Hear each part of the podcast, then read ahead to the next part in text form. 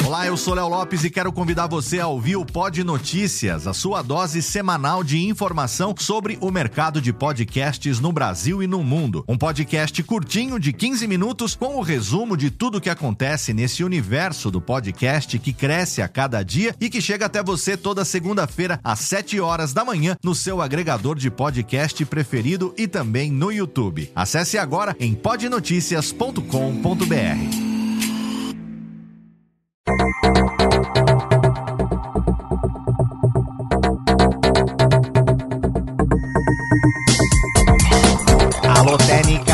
Técnica, baixa a trilha técnica, seja muito bem-vindo. Esse é o episódio número 33 do Alô Técnica e hoje nós vamos bater um papo com o meu amigo Maestro Billy em mais um programa da nossa série Sou Podcaster.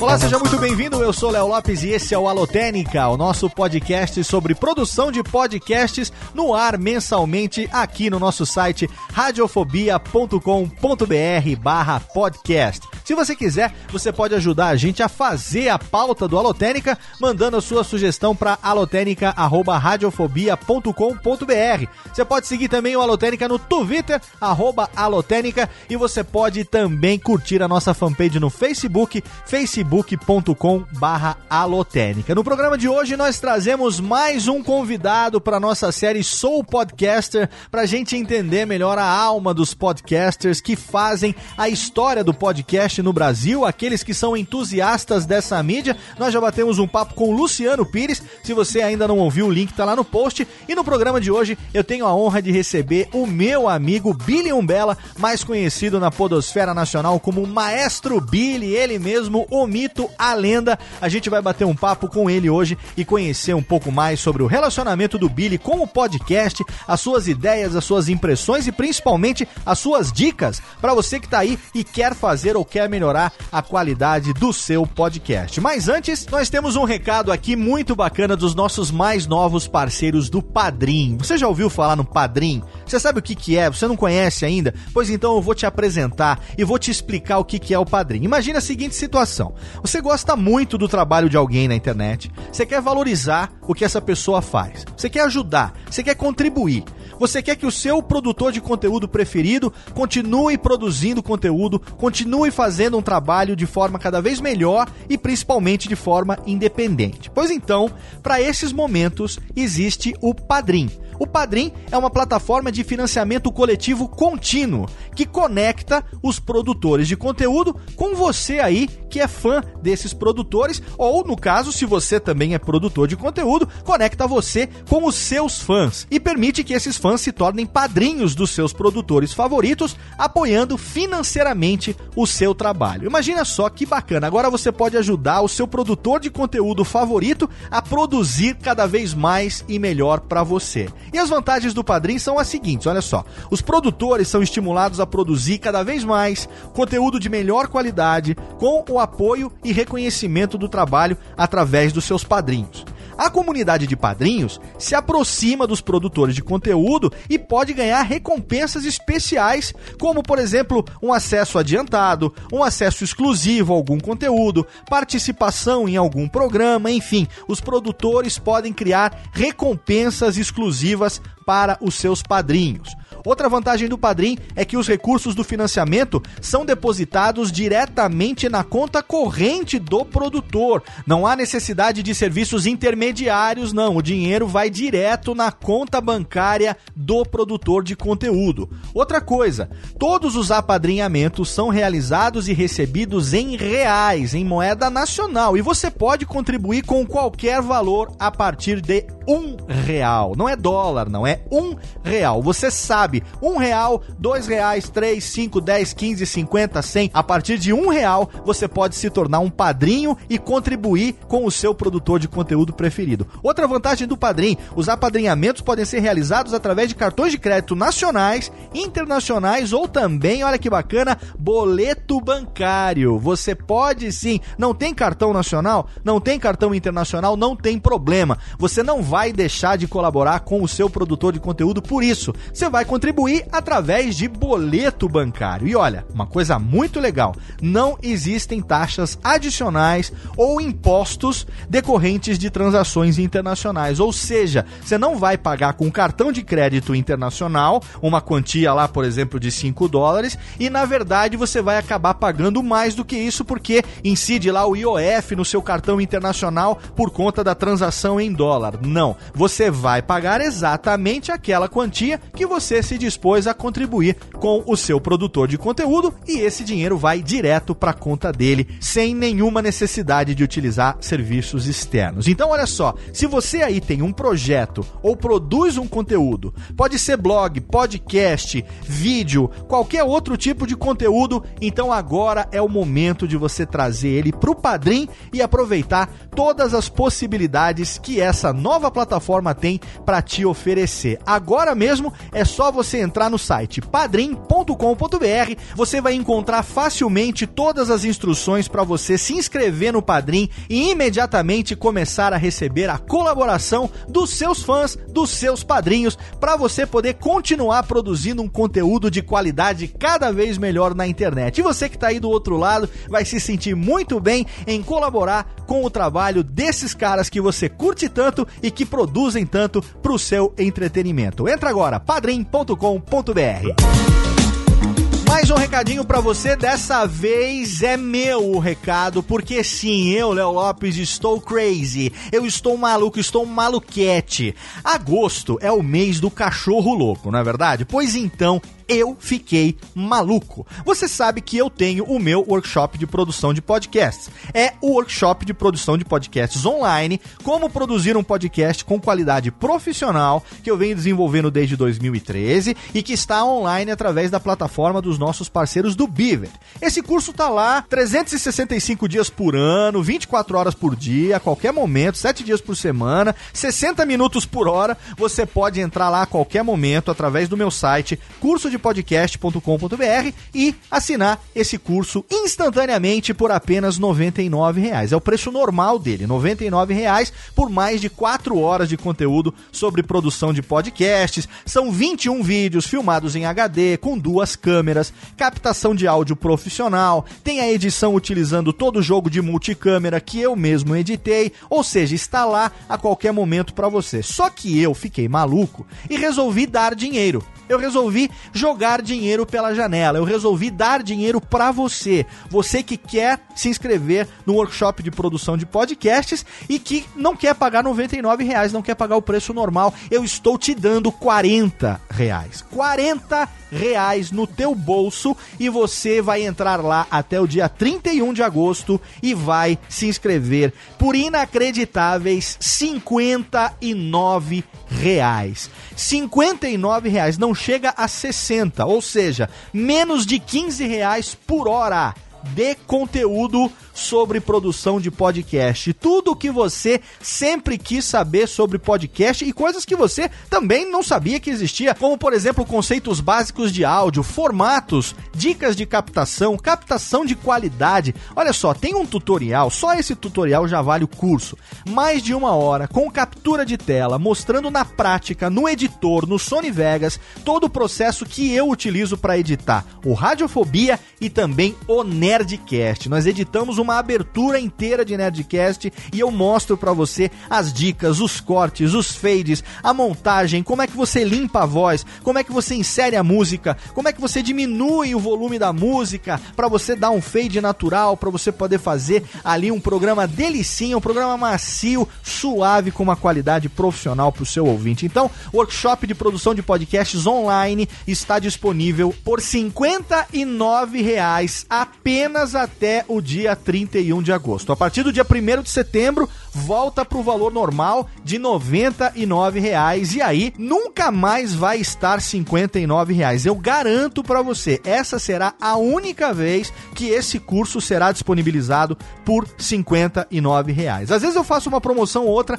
mas eu nunca fiz uma promoção tão agressiva quanto essa, que eu tirei 40 reais do meu bolso, dei na tua mão, você foi lá, juntou 59 e se inscreveu no melhor, no único, no maior workshop de produção de podcasts disponível na internet brasileira. Entra agora, cursodepodcast.com.br. Não perde porque é só até dia 31 de agosto. 1 de setembro, meia-noite, acabou. Quem comprou, comprou. Quem não comprou,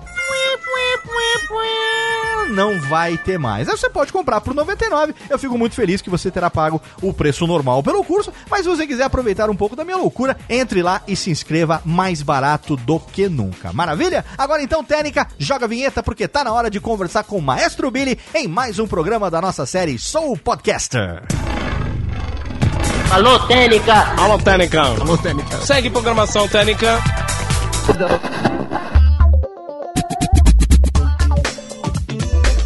No nosso Alotênica de hoje é com muito orgulho que eu recebo esse cara que é um amigaço, um dos entusiastas mais dedicados do podcast brasileiro nesses 10 anos, que eu tenho a honra de ter. Ele já foi, ainda é, ele já foi o meu ídolo de pano. E hoje ele é meu amigo, além de ídolo, ele é meu amigo também. É com orgulho que eu recebo ele aqui para nossa segunda edição da série Sou Podcaster, diretamente da Alemanha. O que, que você tá fazendo aí, meu amigo Billy Umbella, também conhecido como Maestro Billy no Alotênica hoje? Fala, Léo, tudo bem? Tudo muito obrigado bem, pelas cara. palavras, como sempre, muito carinhoso, muito obrigado. E eu tô aqui bebendo cerveja, né? Basicamente é isso que se faz na Alemanha. Come salsicha, bebe cerveja. Come salsicha, bebe cerveja. Basicamente é isso. Não, mas vim aqui fazer uma pós-graduação, tô me, me especializando em realidade virtual, em áudio para realidade virtual e, uhum. e, game, né? Que é uma coisa que tá super legal, assim, um mercado super gigante que tá crescendo e aumentando cada dia aí. Aí eu vim para cá fazer isso, vim Boa. me especializar mais. Que legal. E tá indo, tá, eu tô nessa, estudos. Que maravilha. E com a magia da internet, nós estamos aqui conectados, gravando de qualquer lugar do mundo, que é a ah, facilidade ah, hoje da gente fazer o que a gente quer em qualquer lugar, né, cara? Não, hoje em dia, cara, pô, eu, eu tenho trabalhado aqui, tenho o um estúdio aqui montado e tem toda a facilidade pronta para gravar qualquer coisa para qualquer pessoa no mundo todo, né? Olha aí que Então delícia. não tem mais essa. Né? Maravilha. Então hoje a gente vai conversar, nosso programa, expliquei para você, nossa nova série chamada Soul Podcaster. O objetivo é conversar com pessoas que estão aí fazendo podcast já há muito tempo, que são conhecidas também dos podcasters, referências na podosfera brasileira também, pra gente conhecer um pouco sobre a alma por trás do do mito, da lenda, né? Sobre o coração podcasteiro que bate em cada um. Então, primeiro eu queria que você dissesse, Billiam Bella, qual a sua idade, qual a sua formação e como foi que você conheceu e começou a se meter com podcast? Eu tenho 43 anos, sou formado em publicidade e propaganda pela FAP de São Paulo e eu sempre trabalhei em rádio desde quando eu comecei a fazer faculdade. Para quem não sabe, sempre... vamos aqui dar um pequeno interlóquio. O Billy tem um radiofobia inteiro dele. Lá sim, no sim, segundo sim. ano de Radiofobia, foi em 2011, nós gravamos o Radiofobia número 55, inteiramente dedicado ao Maestro Billy, onde nós entrevistamos, soubemos a vida, a carreira dele. Então, o link está no post. Se você acompanha o Radiofobia há pouco tempo, é natural que você não saiba. Entra lá para você saber um pouco mais sobre a história do Billy. Mas o Billy sempre trabalhou em rádio. O Billy é um, uhum. dos, um dos fundadores do Pânico na Jovem Pan. Conta pra gente um pouquinho da origem sua radialística até a chegada no podcast. É, eu tava naquela época do plano Collor, tipo assim, ou você arruma emprego ou você morre de fome, né? Todo Sim, mundo, né? E é. aí eu arrumei emprego. E nessas eu caí na Band FM, eu atendia telefone, fazia lá as coisas, daí conheci lá o Banana, que é locutor até hoje, tá na Jovem Pan, satélite, tudo. E de lá fui indo, passando por outras rádios, outras rádios, até que eu cheguei na Jovem Pan. E lá teve a oportunidade, o Ricardo Henrique era o coordenador, teve a oportunidade de uh, criar, né? Ajudar a criar e começar o Pânico, que era eu, Emílio, o Batista, coordenação do Ricardo Henrique e o Tutinho, obviamente, dono, como sempre, e coordenação geral da coisa.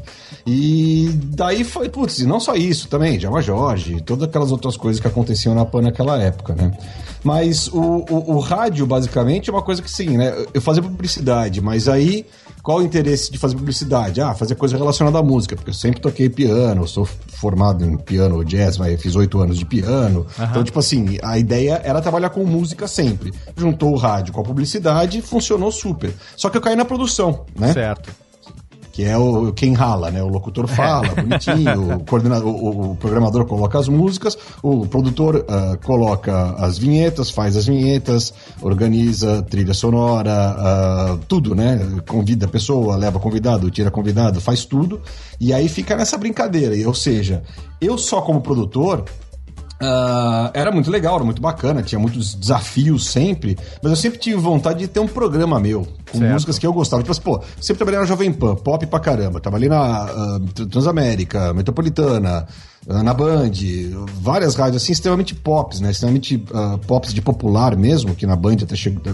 peguei a parte do, do, do, começo do pagode que eles tocavam lá, até as pops pops mesmo, com a Jovem Pan e outras assim. E eu sempre tive vontade de ter um programa meu pra tocar as músicas que eu gosto, que eu acho legais, que ficava, né, eu ficava numa paralela lá, eu produzia, fazia tudo, mas quem tocava as músicas era obviamente o programador. E nessas eis que surge o podcast, a minha chance de tomar em minhas mãos todo o processo de produção do programa, do começo Sim. de fazer as vinhetas, até a locução, até a programação musical, entregar tudo isso num pacote fechado na internet. E foi daí que eu comecei a fazer podcast. Você lembra o em que pod... circunstância que você conheceu o podcast? Lembro, lembro, lembro. Uh, uma cliente nossa do estúdio Melancia aqui, da, eh, meu e da Mafê, uhum. ligou pra gente. Oi, gente, vocês sabem o que é podcast? Eu quero fazer um. A gente não sabia, era, era 2004, era tipo novembro de 2004. Assim. Sim, aham. Uhum.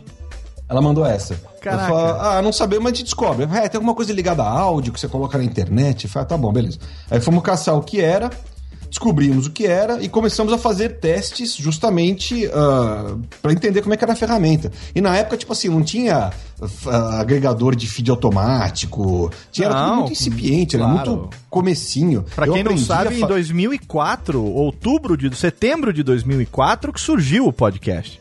Exatamente. Então a gente está falando aí de dois, três meses depois que a tecnologia foi criada. Não tinha nada ainda, né? Não tinha absolutamente nada. Era um troço completamente, tipo, pô, pra você fazer um feed era na mão mesmo, Sim, era XML escrito na mão, era copiar, colar, colocar o endereço. Quem me ensinou muito foi o Fábio Salles, que trabalhava com, com TI, trabalha até hoje. Uhum. Mas ele me ensinou a falar, nego, pra você fazer um XML é desse jeito, assim, assim, assim, e eu dando cabeçada. Aí, pô, onde é que eu coloco esse áudio? Como é que eu tenho que subir? Eu preciso ter um. Sabe, eu tentava embedar o áudio direto no post do UOL e não dava certo, óbvio, né? Não, é tipo assim, cabeçada que hoje em dia você fala, nossa, como você é burro, né? Eu, é, eu sou sim, burro. Claro. Eu, eu não sabia como era, ninguém sabia como era. Sim, entendeu? não tinha referência nenhuma, né? Um total, tipo assim, ainda mais eu que, tipo assim, nunca tive esse lado tecnológico. tinha um lado artístico, um lado de produção, toda, mas a tecnologia computacional, internet, que eu não tinha. Então eu fui descobrindo aos poucos, né? Sim. E nessas o ADD, que foi o, o, primeiro podcast que eu fiz, que era ADD, quer dizer antes, durante e depois, né? Uma música antiga, uma música atual, uma música que seria sucesso pra frente. A ideia do programa era esse. E aí eu comecei a fazer o ADD e comecei a fazer um monte de podcast corporativo. Aquela cliente que me falou que era podcast que queria fazer, nunca fez. Mas, na sequência, eu fiz o primeiro podcast corporativo do Brasil, que foi da Heineken.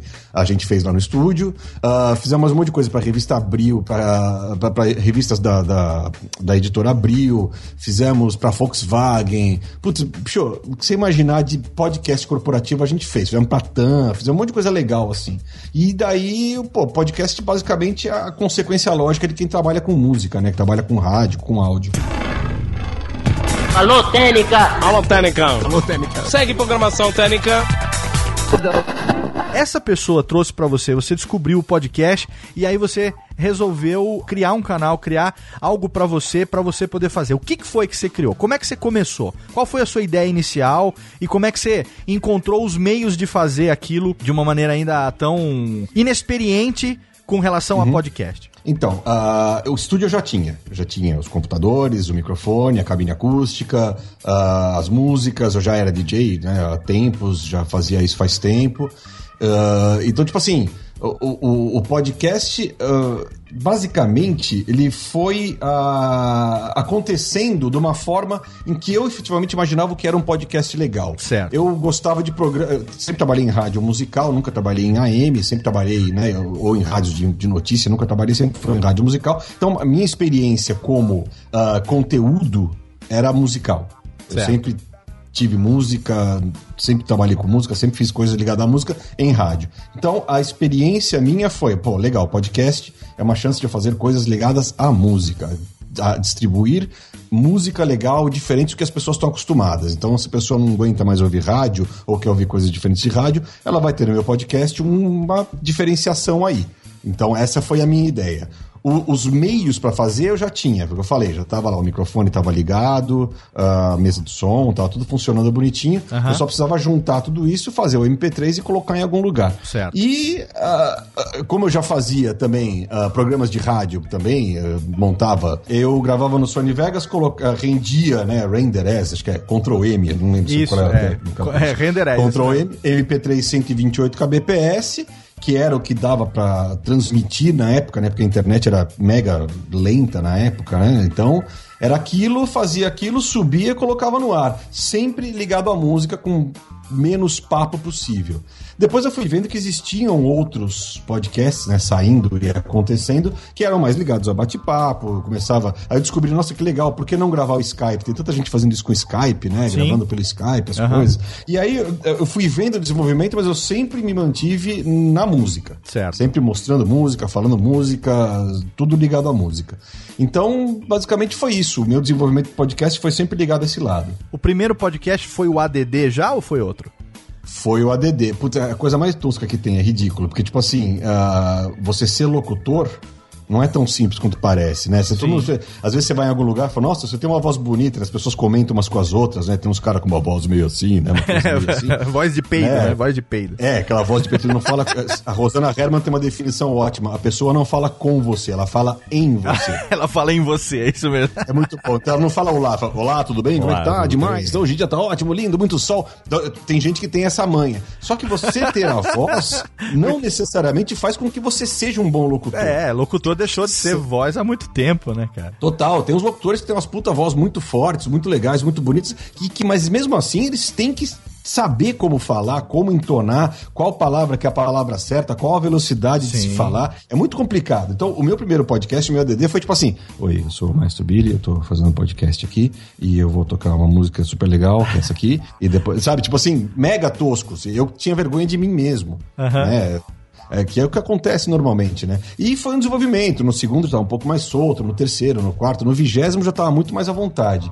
E, mas foi um desenvolvimento mesmo, que é muito complicado. E foi um ADD primeiro e foi ADD até número 800 e alguma coisa, sei lá, foi um monte de programa lá. Um pouco antes de eu tirar o projeto do Radiofobia da gaveta, eu conheci hum. alguns dos podcasts daquela época e entre eles o ADD né? Sim. E aí eu conheci o ADD, eu falei, puto, o ADD é do Billy. O maestro Billy, para mim, já era uma lêndia viva, né?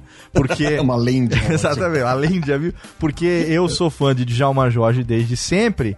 É, hum. E eu sabia que o Billy trabalhava na Jovem Pan, eu sabia que o Billy tinha sido um dos fundadores do Pânico. Eu cheguei a ver o, o Billy vestido de macacaralho no programa do Serginho Groisman no SBT. Nossa, Ele vestido de é. macacaralho dando aqueles pulinhos e tal. Era você dentro do macacaralho, né?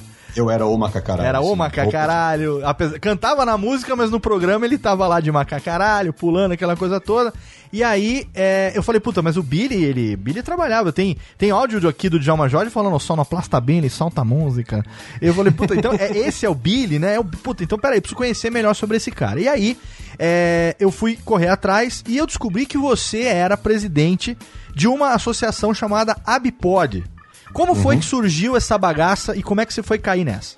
A Bpod ela surgiu numa necessidade que os podcasters na época tinham de tentar uh, se organizar para conseguir algumas coisas. Por exemplo, uh, basicamente, tipo assim, a ideia não foi minha, foi a ideia do Ricardo Macari, uh, do Guilherme Werneck, do pessoal do, do Guilherme, pessoal todo que fazia podcast era bem atuante na época. Uhum. E, uh, mas ele surgiu de uma necessidade, tipo assim, de. É, era tão, tudo tão jogado, era tudo tão. coloca no ar e vamos ver o que vai dar. Que a gente não sabia muito bem o quão legal, em termos de lei mesmo, era isso. Entendeu? Tipo assim, uhum. eu sabia que eu tocava música, mas eu não sabia se eu tinha que pagar um dinheiro para alguém para tocar aquela música. Teoricamente eu tenho que pagar. Claro. Certo? Teoricamente não. Uh, legalmente eu tenho Sim, que pagar. legalmente tem que pagar, por, claro. Usar, claro. lógico. Uhum. Mas naquela época ninguém sabia, era tudo muito mambembão, assim, tudo muito, ah, faz aí, vamos ver o que vai dar. Então, tipo, dessa necessidade, até das pessoas, dos próprios podcasters se conhecerem e se, se, e se falarem, pô, tinha o Ed Silva, tem o Ed Silva, né? Mas, tipo, na época, o Ed Silva era super atuante, tinha um monte de gente muito atuante. Tinha o Christian Gurtner, que tem ainda também o Christian Gurtner, ou seja, muita gente fazendo, mas muito pouco contato entre as pessoas uh, real, né? Das pessoas saberem o que era legal para fazer, o que a gente podia tomar de atitude, Sim. fazer coisas diferentes. Aí veio, veio a ideia de criar a ABPOD. Criamos a ABPOD, fizemos lá a nossa reunião, todo mundo assinou, isso foi para um cartório, foi assinado tá lá teoricamente funcional, mas uh, e aí com essa com essa força de existir uma associação brasileira de podcasters, eu comecei a correr atrás de um monte de coisinha uh, ligado efetivamente à legislação musical, que era obviamente o meu lado também e que também era uma coisa que era muito premente na época. Era, eu precisava saber disso e achava que era importante todo mundo saber como se pode usar música, porque pô, programa de áudio sem música, Sim. óbvio, você pode falar horas e horas afim, mas tem que ter uma musiquinha de fundo, tem que ter um clima, né? Claro. E, a, e aí uh, eu fui atrás, fiz reunião com o pessoal do ECAD, tomei um monte de não na cara. Sabe aquela coisa tipo, ah, eu sou o ECAD, quero que vocês se danem, Sim. porque podcast não é nada para mim, claro. eu sou muito mais cobrar a Globo do que cobrar vocês. E se vocês fizerem, eu cobro 50 mil reais de cada pessoa. Sabe, aquela cabeça do antigamente, né? Uhum. Como tem hoje em dia o pessoal lá de, de, de, telecomunicação com o WhatsApp. É a mesma coisa que tinha, só que na época lá com o ECAD. Sim. Aí fui, né, consegui quebrar uma série de barreiras com eles lá, conseguimos quebrar uma série série de, série de barreiras com eles lá. E aí uh, veio o primeiro acordo entre a ABPOD e o ECAD que era que qualquer podcast que fosse não fosse uh, profissional, né, é. fosse um podcast amador, vamos dizer assim, que tinha que tivesse não tivesse dinheiro envolvido, Sim. pagaria só uma UDA de de, de recolhimento de lá, direito autoral por mês. Isso, é. O DA é, é como o ECAD conta o que entra de dinheiro lá. Então, é o DA é a unidade de direito autoral, como uhum. você mesmo disse. Hoje em dia está numa faixa de 50 e poucos reais, um pouquinho mais. Isso aí. E ao invés de, tipo assim, uma televisão paga, sei lá, 100 UDAs por cada música Sim. que toca, alguma coisa assim. Mas, tipo assim, mas a gente tendo esse acordo, que era o mínimo que eles podiam cobrar da gente, era tal da uma UDA, a gente conseguiu fazer esse acordo e esse acordo realmente foi um negócio que funcionou. E hoje em dia você entra no site do Decad, já existe a, a, a regra interna deles lá de que podcast pessoal, ou amador, ou não, não corporativo, paga-se uma UDA por mês para tocar qualquer tipo de música que quiser. Sim. Agora, essa regra, ela se aplica é, para podcasts, primeiro, que são registrados com domínio e nome de pessoa física. Isso. Segundo, a, tem que estar tá num feed só, quer dizer, se está distribuído em mais de um canal, já não vale. Terceiro, é, tem que ter. É, não pode ter cunho comercial. Só que na internet, se você tem, por exemplo, uma troca de banner, uma permuta, um AdSense, já caracteriza comercial.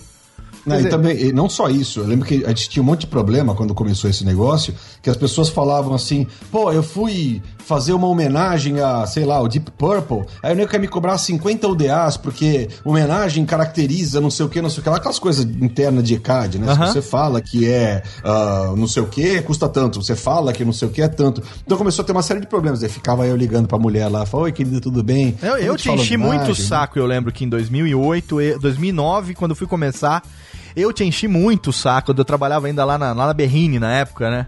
Uhum, Até que uma uhum. vez eu falei com você, quando eu viro pro lado, você tava na mesma cafeteria ali. Eu falei, mas o que você tá fazendo aqui? falei, ah, eu trabalho. Ah, é aqui. verdade. Nossa senhora, faz tempo. Você lembra disso? Foi lá em 2008, 2009, quando eu tra trabalhava lá na Berrine. Eu tinha acabado uhum. de ligar pra você porque eu tinha recebido um e-mail do ECAD dizendo que eles tinham entrado no meu site e estavam querendo cobrar, sei lá, meu filho de, de, de, de valor mensal, assim, pra pagar. Eu ia ter que fazer um filho por mês pra poder pagar o ECAD. Aí você falou, calma, Léo, relaxa que eu vou intermediar e tal, não sei o quê. Mas a gente percebe, pelo menos hoje, né? A gente teve problema com. O ECAD teve problema, negócio de CPI, negócio de que os artistas reclamam muito que não repassa o direito autoral e tal. Mas o que eu quero te perguntar é o seguinte: é o conselho que você dá como produtor para aqueles caras que estão começando agora a fazer podcast e não querem ter problema nenhum. O cara fala, eu quero começar, eu quero, eu quero até eu vou começar como hobby, mas eu quero sim, por que não, futuramente, colocar uma publicidade no meu programa, ganhar um dinheirinho, por que não, falar bem de alguém, vou engajar meus ouvintes, porque hoje em dia ficou mais, ficou mais fácil isso à medida que o podcast começa a ser reconhecido como mídia, né? Uhum, Para esses uhum. caras não terem problema, o que é que você aconselha para que eles fiquem blindados com relação a qualquer tipo de cobrança? Bom, uh, eu venho de uma família que só tem advogado. Todo mundo é advogado, menos eu. Uhum. Minha irmã. Mas, então, tipo assim, eu, o que eu sugiro é vá procurar para fazer as coisas o mais correto possível. Entra no site do ECAD hoje em dia, já existe lá uma tabelinha que você olha, fala, olha, legal, tá aqui, uh, você quer podcast, é, tá, você clica lá uma série de botõezinhos, já aparece quando você vai dever para eles, que é, efetivamente, se você fizer os botões certos, lá apertar os botões certos, Sim. vai dar uma UDA mesmo. E aí você pega, tem um formulário, você coloca, você começa a pagar no banco e, tipo assim, não precisa entrar em contato, não precisa ficar perguntando, vai, faz isso, é uma garantia sua. Sim. Porque de repente o cara chega e fala: olha, você está fazendo agora uma coisa para uh, um podcast seu e você não me pagou, então vou te cobrar retroativo. Não pode, né? Pelo que eu sei pela lei, você não pode cobrar nada retroativo.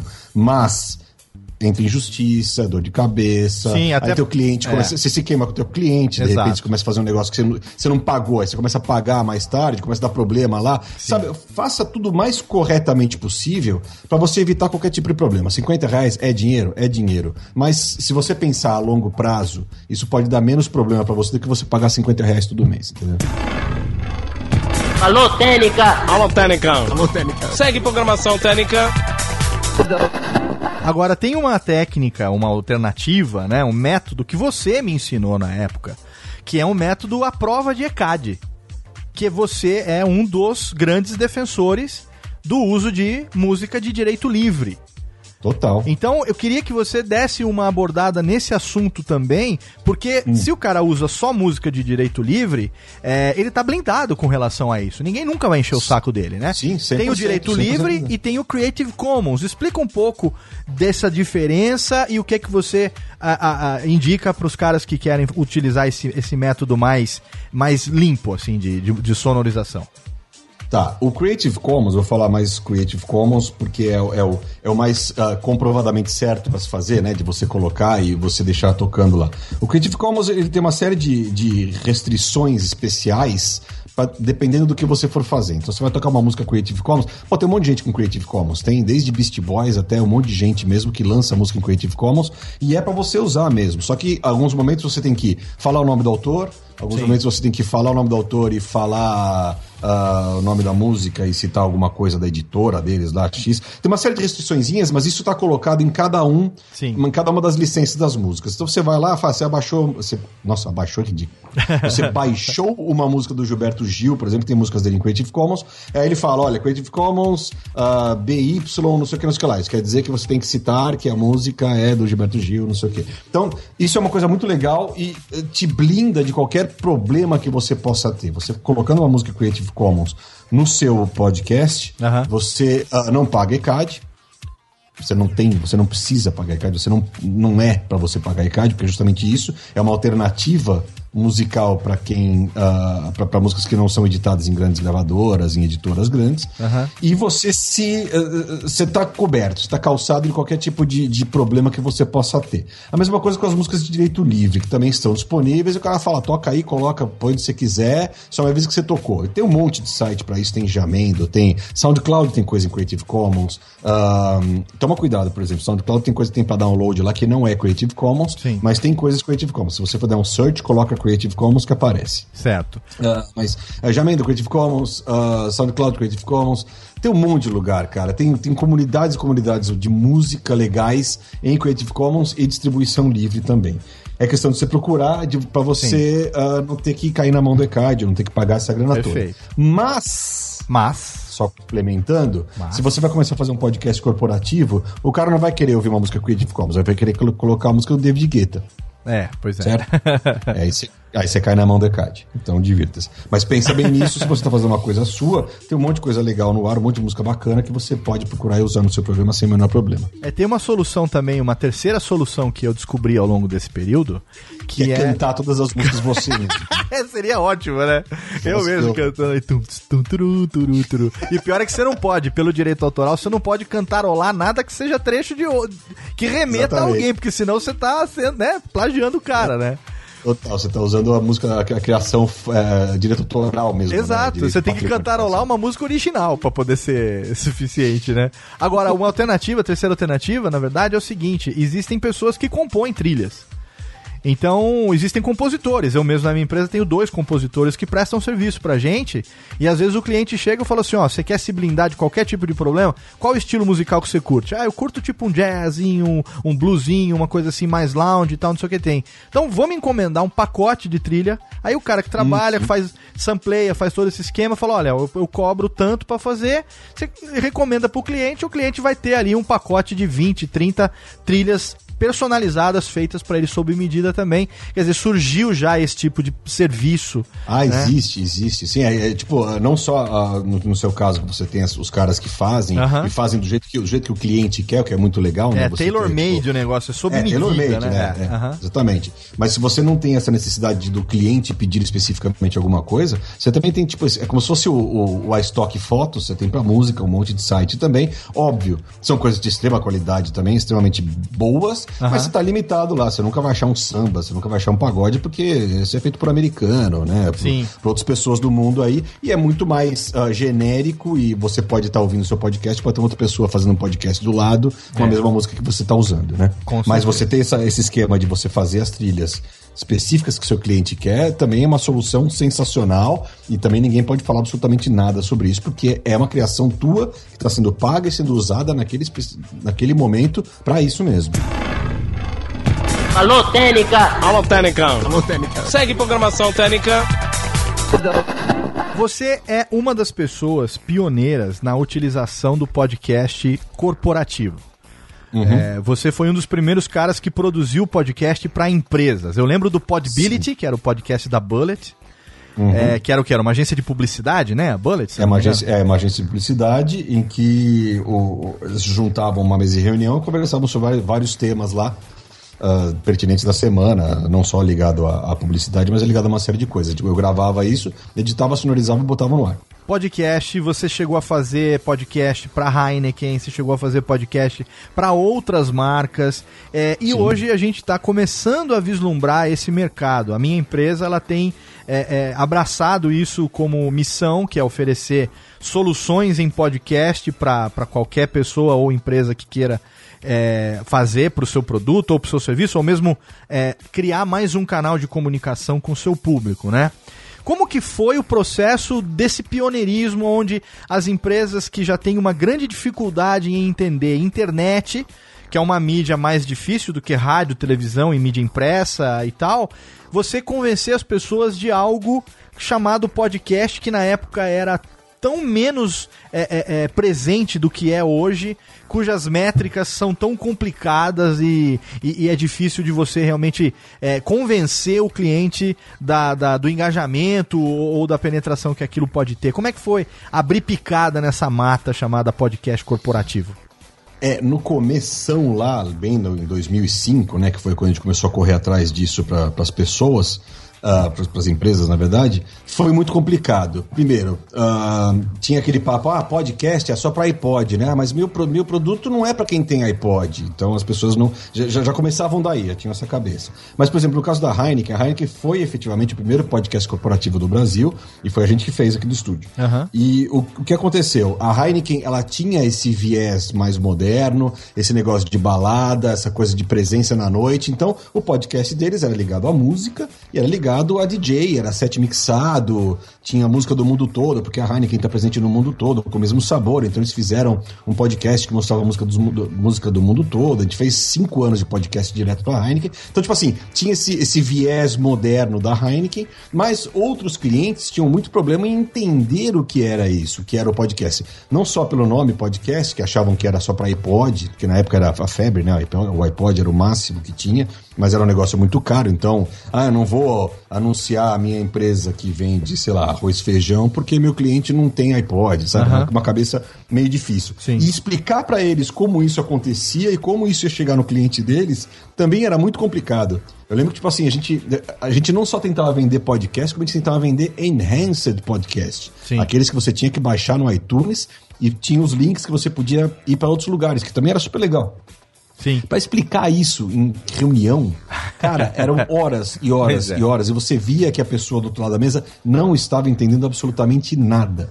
Ela só achava, ah, ouvi falar que podcast é legal, vem aí me contar como é que é. Explicava, explicava, explicava, explicava, explicava. Cara, não saía do lugar, era muito difícil. É. Muita gente com visão de agência, muita gente de agência com visão, fez muita coisa legal. Uh, não só a Heineken, teve putz, incontáveis casos aí, com entrevista, com música, gente que dava música pra gente tocar nos podcasts, eram coisas muito legais assim. Eu lembro que a gente fez uma, um, um super legal, que era o nicho do nicho do nicho, assim, que é o legal do podcast é isso, você conseguir fazer uma coisa bem nichada. Uhum. Era um programa para público GLBT quem patrocinava era uma marca de preservativos, a, a, a Fair, né? Um preservativo com textura, não sei o quê. Uhum. E era um cara que era o, um, um, gay que apresentava o programa, e uma gravadora se interessou, porque eu falei sobre o assunto, a gravadora brasileira falou, putz, eu tenho um monte de música que é a cara do, do, do, público de vocês. Mandou um monte de música, a gente falava da gravadora, ou seja, foi uma coisa que tomou um tamanho muito legal, e foi uma coisa bem nichada,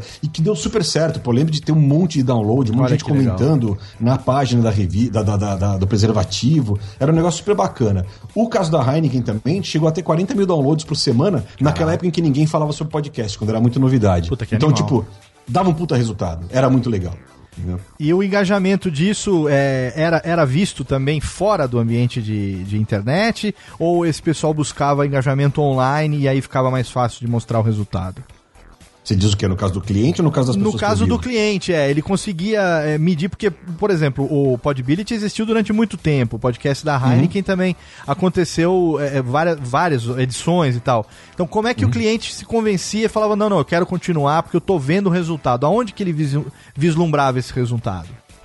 No caso da, da Heineken, uh, você tinha que fazer um cadastrinho para você ter o XML na época. Ah, legal. Então, começou a ter um monte de cadastro, um monte de cadastro. Óbvio que depois você tinha um XML na mão, você podia passar para qualquer um. Claro. Mas as pessoas também não entendiam isso na época, então Sim, então funcionava é. dessa forma. Uhum. E a gente tinha o, counter de download, deixava lá o, o, o, arquivo, nem era com Google Analytics, não era nada, era melhor. Era a página de stats do, do, do, do blog lá, do Sim. site deles. Então chegava toda semana, falava, quantos baixaram? Puta, tive 14 mil downloads. Ah, que legal, vamos continuar aqui. Era semana o seguinte, número de requests daquele arquivo do próprio é, os do XML host, é. e do MP3. Isso, é, tudo colocado no mesmo site. Né? Exatamente. Né? dentro do mesmo, mesmo coisa. Do próprio o, o, hospedagem do próprio cara mesmo lá que dava esses isso, números. Isso, né? isso, isso. Não tinha, não tinha. Não tinha na época não tinha ferramenta para medir de uma outra forma diferente. PowerPress, né? PodPress, não tinha nada disso na época, né? Era não só... que eu lembre, não era, que eu lembre. Era, a gente pegava, era... a gente abria o site lá, heineken.com.br stats e saía lendo tudo lá. Ah, baixou aqui tantos, teve tantos downloads, não sei o que, não sei o que lá, tantos hits no XML, tinha, uma, né, tinha essas métricas todas, mas era daí que a gente via. E a coisa uhum. foi crescendo, daí que a gente chegou nesses valores de 40 mil downloads, de um monte de gente. Pô, a base de dados deles lá de, de e-mail, de pessoas que eles tinham para mandar, mandar e-mail marketing, na época era um negócio legal sobre o assunto, era gigante, era muito legal. E no caso do Podbility, por exemplo, um, foi criado também um Google Groups para comentar ah, sobre o programa. Ah, que legal. E também foi super legal. Foi dando certo e o Neto foi animando, porque ele gostava de fazer, o Neto, o dono, né? O mentor uh -huh. Luiz Neto, um dos, dos sócios da, da, da Bullet. Uhum. E ele gostava de fazer e foi motivando cada vez mais. E era um negócio bem feito. A Gica cuidava da pauta, a, a Drish, né, a Adriana Messa, cuidava também da pauta depois de um tempo. Tinha gente muito inteligente lá no meio, sempre trabalhando, sempre fazendo, sempre querendo botar coisas legais. Então, uh, você via o resultado no Google Groups lá, no, ah, no, que legal. o pessoal comentando, e era bem bacana. Também funciona legal também dessa outra forma também. Tendo essa experiência, é, você acha que o podcast ele é uma boa ferramenta corporativa e ela ainda é subutilizado e tem um potencial muito grande? O que, que você que, que você vislumbra nesse sentido, assim, o podcast como ferramenta corporativa? Eu estava lendo outro dia um, um, blog, acho que na BBC, não lembro que era uma BBC ou no, no, New York Times, não lembro, alguma coisa assim, que o cara estava falando, podcast, aquele que não foi, mas está sempre sendo, é. em linhas gerais, né? É. Não falar, ah, vai ter o boom do podcast. Não teve boom do podcast. Ah, porque agora não tem mais podcast, o lance é videocast. Não, hoje em dia todo mundo fazendo podcast, bonitinho, ou seja, a coisa sempre aconteceu, sempre teve seu mercado e cada dia dia aumenta um pouquinho mais, cada ano aumenta um pouco mais, cada vez que, cada tempo que passa, as pessoas vão sabendo mais o que é, as ferramentas vão se desenvolvendo. Então, tipo, hoje em dia você não tem mais a obrigação de, ah, preciso ter um arquivo XML mega e top arrumado para colocar. Hoje em dia você pode ouvir no SoundCloud, você pode ouvir no seu blog, Sim. sabe? Hoje em dia, né, você pode dar play no Facebook mesmo.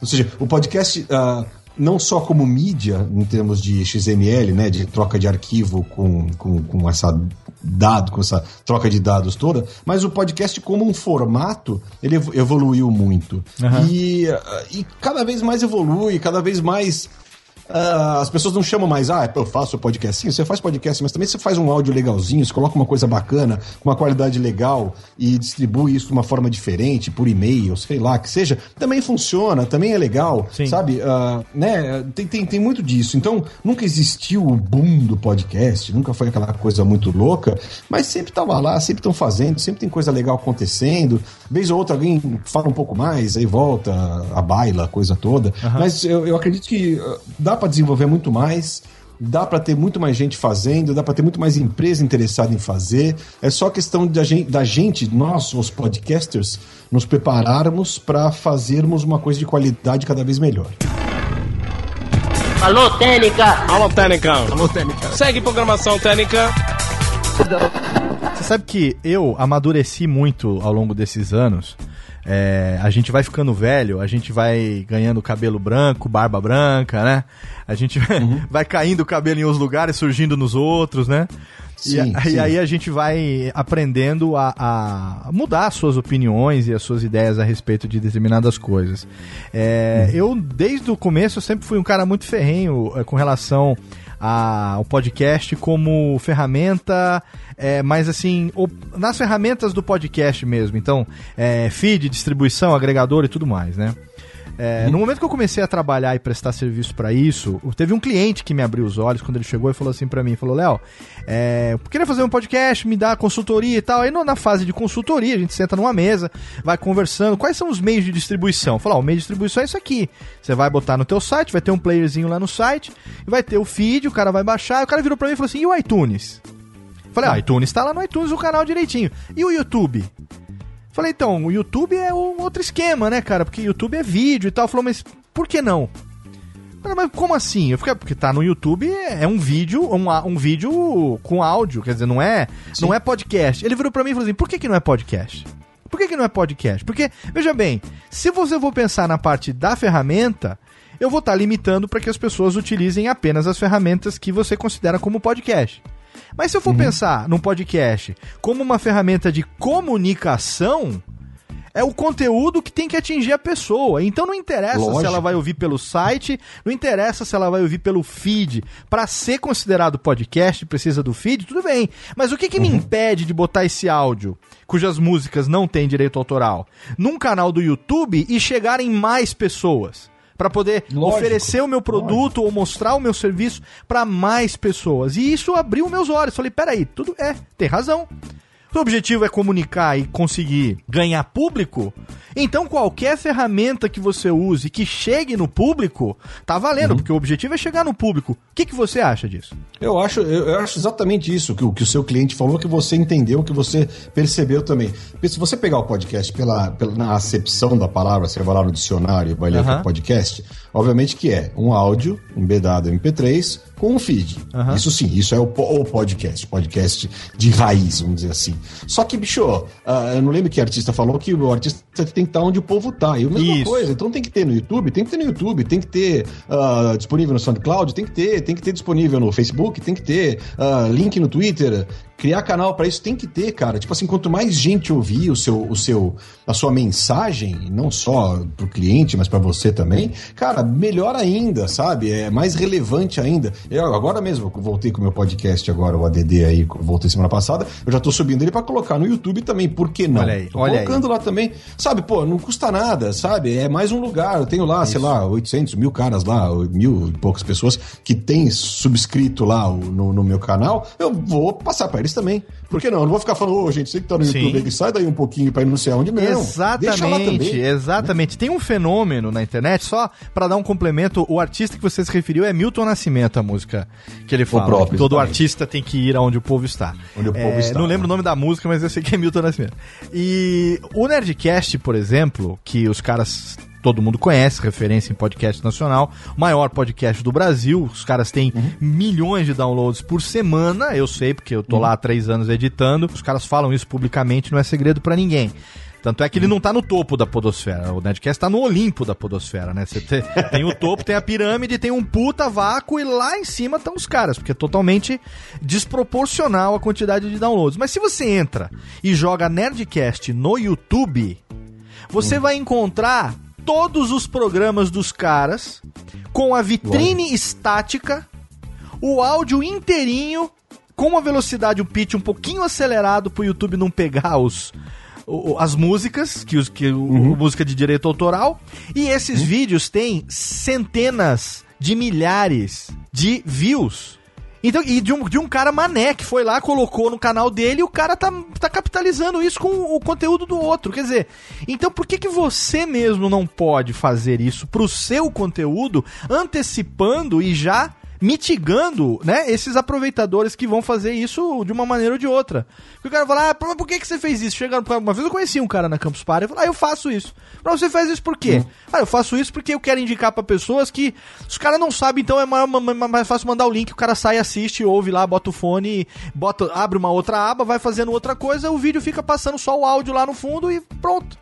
Falei, caralho. Não, lógico, é, tá, tá certíssimo, cara. Tem que estar em todos os lugares. Tinha uma época que eu, eu fazia, que não era podcast especificamente, mas dentro lá do, do, do conceito ADD das coisas todas, eu tinha, uma vez por semana, eu tinha uma banda nova com uma música nova uh, ah, para você baixar pro seu celular, pro seu whatever, pra onde você quisesse. Toda sexta-feira tinha. Então as bandas me mandavam essas músicas. Uhum. Tem um monte de gente legal, sei lá, Pink Big Balls, uh, bandas legais, coisas bacanas da, da, época lá. Acho que tem uns 4, 5 anos que eu fazia isso. E o que eu fazia? Eu colocava um QR Code na, na, na no, no, no, post pra pessoa tirar uma foto e já baixar automaticamente o MP3 daquilo lá. Perfeito. O que eu queria fazer? Eu queria colocar esses QR Codes em ponto de ônibus.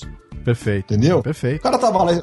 Na época ainda tava muito ruim a, o 3G, a coisa toda, mas hoje em dia você quer divulgar seu podcast também, coloca um QR Code espeitado lá no, no, no poste do ponto de ônibus. Coloca podcast, vai ouvindo para casa as últimas novidades do mundo. O cara tira a foto do QR Code e sai ouvindo direto no ônibus. Por que não? Mais um lugar para tocar, mais um lugar para aparecer. Você entende? Sim. Tipo assim, lugar tem, divulgação tem, tem que estar tá em todos os lugares. E tem que distribuir cada vez mais, porque é conteúdo, esse conteúdo é legal, essas pessoas querem e têm a necessidade e gostam do assunto, por que não distribuir em todos os lugares? Tem que distribuir mesmo.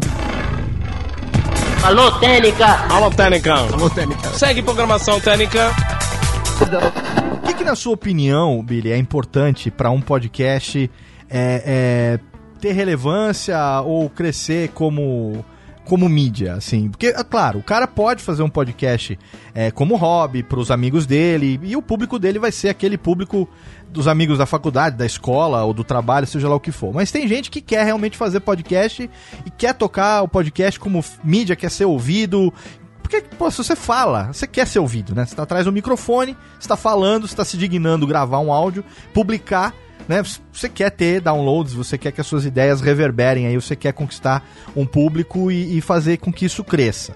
Quanto essa uhum. sua experiência aí de 10 anos de podcast, o que, que você acha que um podcast precisa ter para ter o mínimo de relevância e valer a pena o cara fazer uh, o podcast dele? Acho que antes de tudo, você tem que fazer uma coisa que você goste, uma coisa que você saiba e você goste de fazer. Não é porque o Nerdcast tá lá no Olimpo, que tem milhões e milhões de downloads, que você vai ter que fazer uma coisa igual. Se não é uma coisa que você gosta de fazer, e se você não tem a, a, a o, o, o que é necessário para se fazer um programa legal como o Nerdcast. Então, se você gosta, uma coisa que eu sempre falo, desde eu falava desde 2005, se você gosta de rock gótico da Suécia, faz um programa sobre rock, rock gótico da Suécia. Vai ter lá uma galera que gosta disso. Mas faz em inglês também, que é pra facilitar, porque tem muita gente no mundo que gosta. Não, mas, mas é isso, tipo assim, primeiro, faça um podcast sobre algo que você goste. Gosta de cerveja? Fala de cerveja. Gosta de vinho? Fala de vinho. Gosta de piada? Putz, faz um podcast só contando piada. Mas saiba fazer e faça bem feito.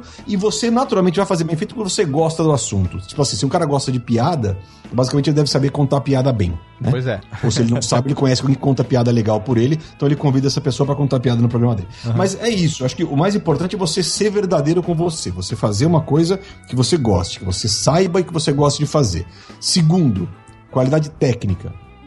Tem que ter técnica, qualidade máxima, cara. Não pode. Não pode. Você vai fazer um podcast de bate-papo, não pode ter cinco caras falando ao mesmo tempo. Uhum. Não dá. Você tá, é que nem você tá numa conversa de bar, você tem o barulho da música embaixo, cinco pessoas falando ao mesmo tempo, você não entende nada. Tem que ter técnica, tem que ter qualidade, tem que ter pertinência, tem que ser uma coisa uh, bem feita uh, tecnicamente. Não dá para simplesmente você sair fazendo qualquer coisa e achar que vai ficar bom e todo mundo vai gostar só porque o assunto é legal. Não. Então, basicamente é isso: qualidade e pertinência. E um terceiro é você explicar para as pessoas o que está na sua cabeça, para que as pessoas ouçam e entendam o que está na sua cabeça. Não adianta você sair fazendo um programa que, ah, hoje eu vou falar sobre não sei o que, não sei o que lá, aí no mês toca uma música, depois você volta ao assunto. Não. Faça um podcast e explique para as pessoas o que vai acontecer. Isso é muito importante, porque, tipo assim, as pessoas não estão dentro da sua cabeça, elas não estão olhando para sua cara. Não é óbvio, não né? sabem. Não é, é óbvio, não é, não é uma coisa que se auto-explica, né? Exatamente, o Jornal Nacional está aí todos os dias fazendo justamente isso. Ele começa o Jornal Nacional explicando tudo o que vai acontecer. Ó, primeiro eu vou falar sobre o Eduardo Cunha, depois eu vou falar sobre a Dilma, depois eu vou falar sobre o dólar alto, depois eu vou falar sobre isso, não sei o que. No, fim, no final eu vou falar sobre o pinguim que foi salvo no Guarujá. Ele faz isso, é, isso no aí. começo. isso mesmo. Ele dá, né, ele dá a, a, a escalada, que, isso, que, que escalada. escalada. Exatamente. Ele dá a escalada da coisa toda e faz isso uh, de uma forma que todo mundo entenda. E uma outra coisa importante também, voltando ao quesito Jornal Nacional, você se comprometeu a fazer um podcast semanal, faça semanal. Sim. Você se comprometeu a fazer mensal, anual, bienal, não importa. Faça e entregue no, no, que está combinado. Se você vai ah, fazer um podcast diário, faça de segunda a sexta, ou de segunda a domingo, não importa. Mas faça. Você, porque as pessoas que estão te acompanhando esperam aquilo. Esperam que, ah, sexta-feira, quinta-feira é dia de Nerdcast, então o nego está lá sentado esperando. Se não tiver na quinta-feira, avisa que vai dar problema ou o nego vai começar a ficar puto. Com certeza. É, de, é, deixa um, um disclaimer lá, porque senão. É. Pode falar palavrão? Enfim? Pô, foda-se. que bonito. Então, mas o. Mas é, é isso. Então, tipo assim, faça a coisa, faça bem feito, explique para as pessoas o que é e deixe isso muito bem claro e faça do jeito que você combinou a fazer. É semanal, é semanal, é mensal, é mensal, e assim vamos por diante, é assim por diante, para você ter, uh, inclusive, o teu público saber o que esperar de você. Ah, então todo dia vai ter música? Todo dia vai ter música. Então coloca lá o programa diário. Todo dia vai ter bate-papo? Vai ter, ou notícia, não sei o quê. E faça isso uma coisa constante para você não, não começar a furar. Porque depois, assim, você faz uma semana, não faz na outra, o nego já olha pra você e fala, ah, não vou mais ouvir, o cara não faz. É. Né? É que a gente chama de periodicidade caralha, né? Que o cara. Esse, é, total, nego, e rala mesmo, vai. Tipo, ai, putz, não deu tempo de fazer. Ah, dá tempo sim. Perde aí duas horinhas, três horinhas na vida e faz bem feito, faz legal e coloca no ar o dia que você combinou, porque é, é o mínimo que você tem que fazer com relação ao seu público, seja ele uma pessoa, seja ele milhões de pessoas, não importa. Alô, Técnica! Alô, Técnica! Alô, Técnica! Segue programação Técnica. Billy, eu sei que você, é, antes de qualquer coisa com relação ao podcast, você é um, um entusiasta dessa mídia, que você uhum. é um apaixonado por podcast, que você realmente faz com carinho. Você ficou um tempo sem fazer o ADD e agora o ADD uhum. tá voltando. Por que que teve esse ato e o que que a gente pode esperar do ADD agora no retorno de Jedi, desse que é um dos um dos um dos pilares da podosfera brasileira? não, o ADD basicamente eu parei de fazer justamente por isso, porque eu não estava conseguindo dar a periodicidade que ele tinha que ter. Eu tinha me comprometido lá no começo a fazer diário, fiz diário durante muitos anos, Segunda a sexta tinha podcast, sexta-feira era um enorme, que tinha uma hora, era música pra caramba. Fazia especiais de carnaval, pra você pegar trânsito no carnaval, três horas de música. Fazia especial de Natal com quatro horas de música. Eu fazia mesmo, fiz bastante, tem um monte, e aos poucos eu tô redescobrindo todos eles e repostando no meu blog. Você sabe que, já vou te interromper, que eu tenho um aqui que nunca saiu. Eu já troquei de celular nos últimos anos umas oito vezes. Hum. Tem um que nunca sai, que quando eu atualizo o celular eu tenho que botar ele, está em MP3, é o único que não está no agregador. Ele Qual está numa é? pasta que é o ADD Hollywood O Sucesso. Putz, esse era chique demais, só com as músicas do Hollywood, coisa mais bonita. Está né? aqui no meu celular atual. Toda vez que eu troco de celular, a primeira coisa que eu falo é: cadê meu ADD Hollywood o sucesso?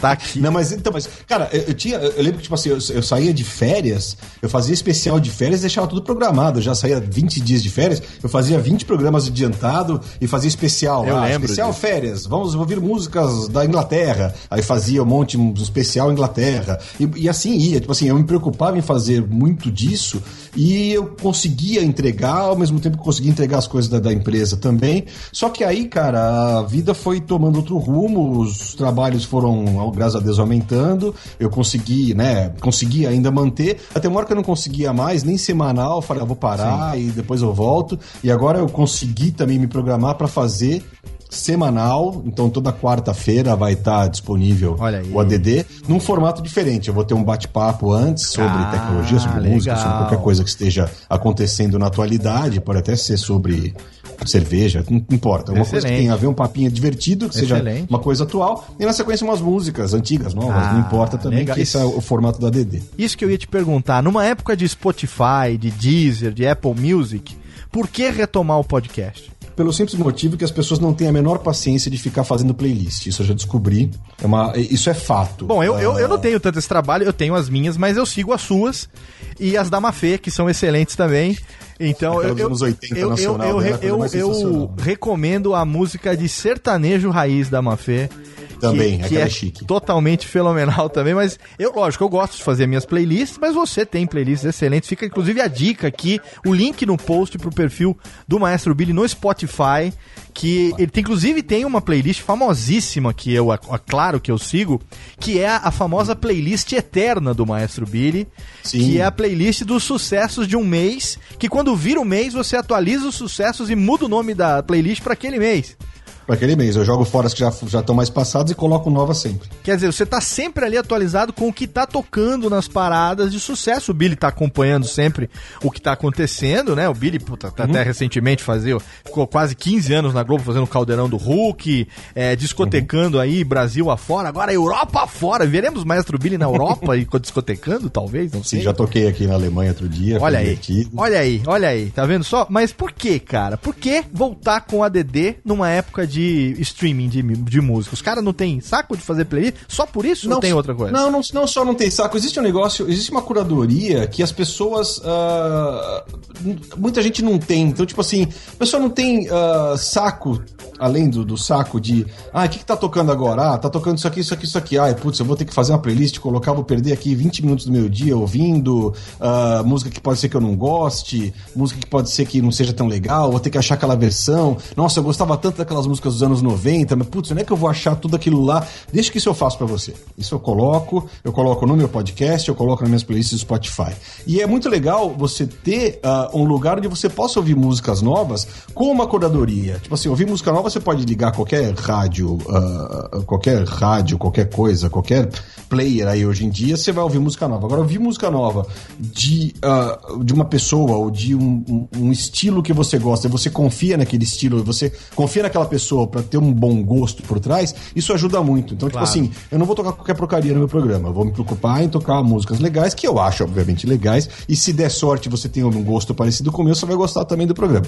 Perfeito. Então, tipo assim, fora essa perda de. Pô, a gente. Léo, a gente trabalha com música. Uhum. Cara, tem, tem gente que trabalha em banco e não usa o celular. Sim, claro. Óbvio. Sim. Sabe? Tem gente que trabalha de vendedor em pé o dia inteiro e não fica o dia inteiro no celular. Claro. Ou seja, para essas pessoas também, é para isso que é, que é feito, sabe? A gente Sim. se preocupa com música, as pessoas se preocupam em ouvir. Elas vão lá ligar a rádio que elas gostam, elas vão fazer as coisas que elas gostam, mas uh, se tiver isso, se a gente puder oferecer esse serviço para elas, vai ser uma mão na roda para elas. Claro. Então, por isso que eu faço e coloco as músicas novas. E música velha também, porque muita gente fala, ah, nossa, eu adorava sair para dançar num lugar não sei o que, não sei o que lá. Nossa, eu ouvia tanto aquelas músicas tais, tais, tais, tais, tais. Existe playlist para isso também. Tem lá sete mixados de músicas dos anos 90, uh, ah, existe as playlists do Spotify dos anos 90, anos 70, anos 80, um monte de coisa. E meus podcasts também tinham muita coisa ligada a isso também.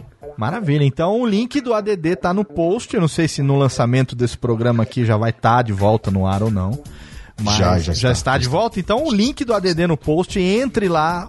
Temos feed, temos iTunes, temos tudo lá, todos os meios para fazer o download do programa, não é isso? Positivo. O iTunes eu acabei de registrar agora. Eu tô subindo agora ali pro YouTube. Uh, o iTunes demora um pouco, eles são meio é, enrolados lá, sim, mas daqui a pouco é. vai aparecer. Mas tem Podomatic, tem tudo lá, tá tudo facinho Maravilha. de achar. Link no post para você voltar a seguir, ou para você que não conhece, seguir finalmente. E nós teremos retroativo, todos os ADDs estão lá, ou você vai começar uma nova temporada? Não, é, eu, eu vou começar uma nova temporada nesse feed e os outros eu vou soltando lá no maestrobilly.com.br, eu vou relembrando todos os outros lá. Outro dia eu postei um de maratona, que eram três horas de música para maratona. Então eu vou relembrando, tipo, vai chegar agora Dia, da criança, dia das Crianças, vai ter aqui com, com as músicas dos anos 80 de criança, super fantástico, aquelas coisas todas. Oh, que excelente. Então eu, eu vou relembrando e vou repostando, mas no, no meu blog, no maestrobilly.com.br mesmo. Fenomenal.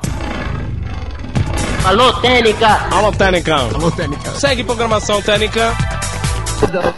Maestro Billy, últimos cinco minutos de papo agora, derradeiro, porque o objetivo é a gente bater exatamente uma hora de papo com o nosso convidado nessa série. Oh. Sou podcaster, conhecendo um pouco melhor sobre o coração que bate por trás dos, dos microfones, sobre né, os coração que bate, que pulsa ali por trás dos microfones. Os pequeno coração das pequenas crianças que faz os podcasts. Ó, fica já aqui registrado em áudio, em que nós vamos agitar. Já falei com você vocês via Twitter. Vamos agitar em breve uma gravação histórica com o encontro da técnica formada por ninguém menos do que Maestro Billy, Rosana Herman e Lala Moreira quero fazer acontecer esse programa, os bastidores do mundo animal. Não, putz, meu, nossa, você vai, vai ter assunto para cinco horas seguidas. Tá né? registrado aqui, já fico carimbado no áudio aqui, para todo mundo já topou, só falta agora a gente agitar para fazer.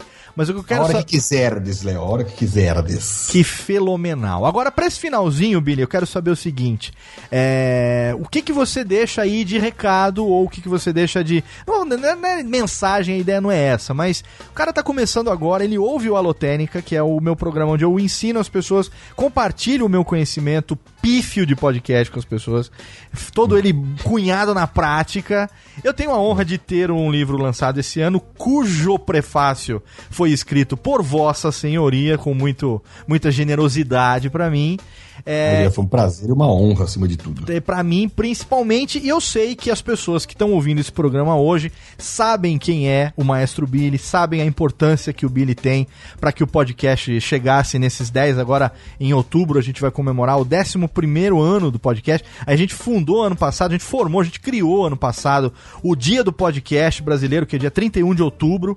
Então a gente vai uhum. comemorar no próximo 31 de outubro 11 anos de podcast no Brasil, mas tem gente que está chegando agora, que está conhecendo agora.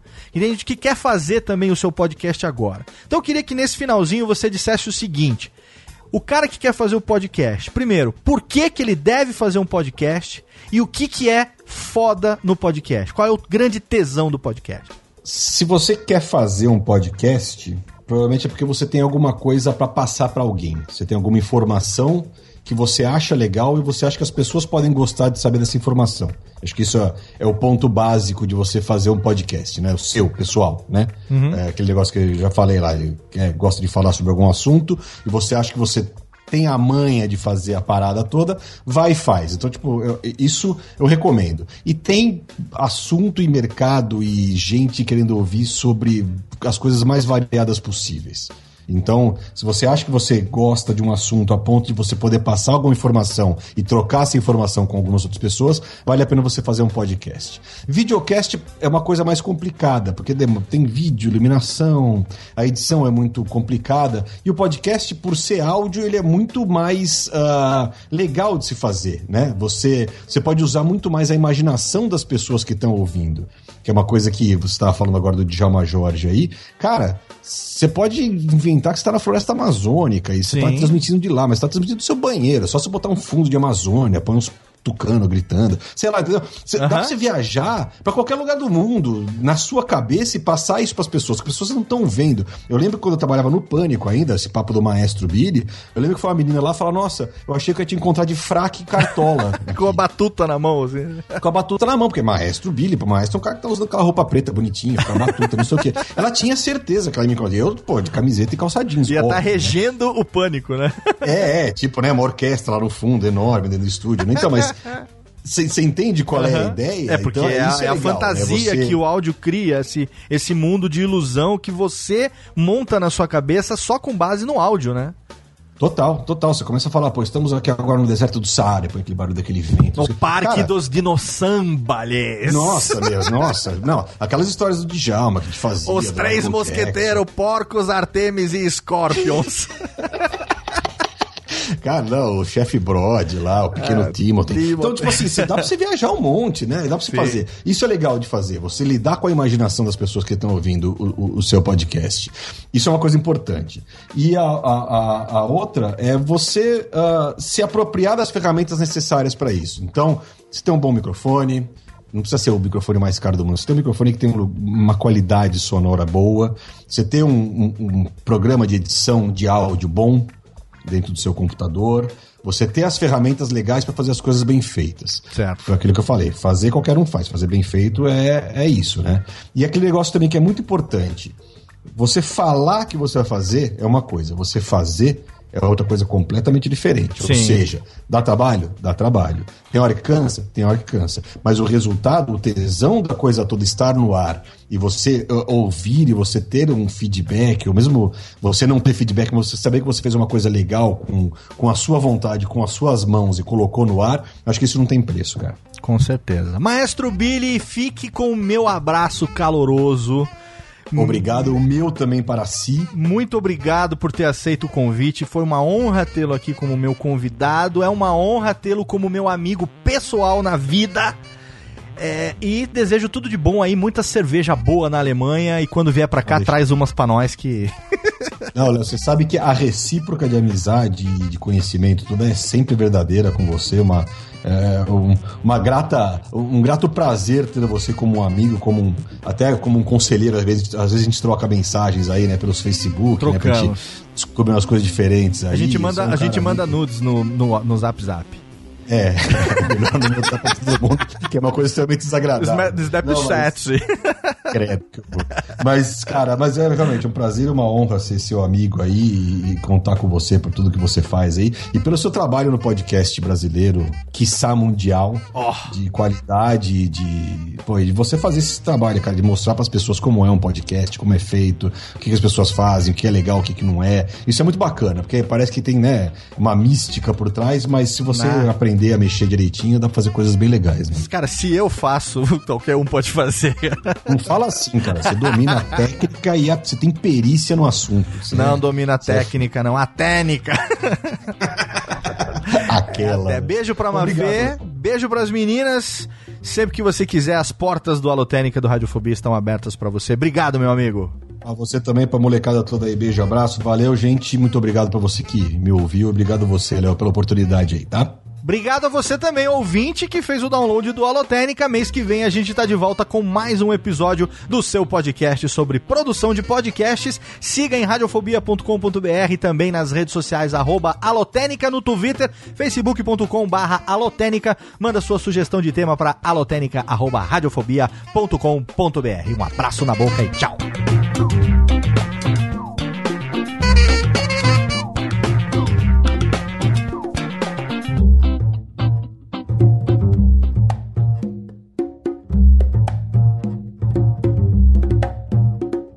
Este podcast foi produzido por Radiofobia, podcast e multimídia.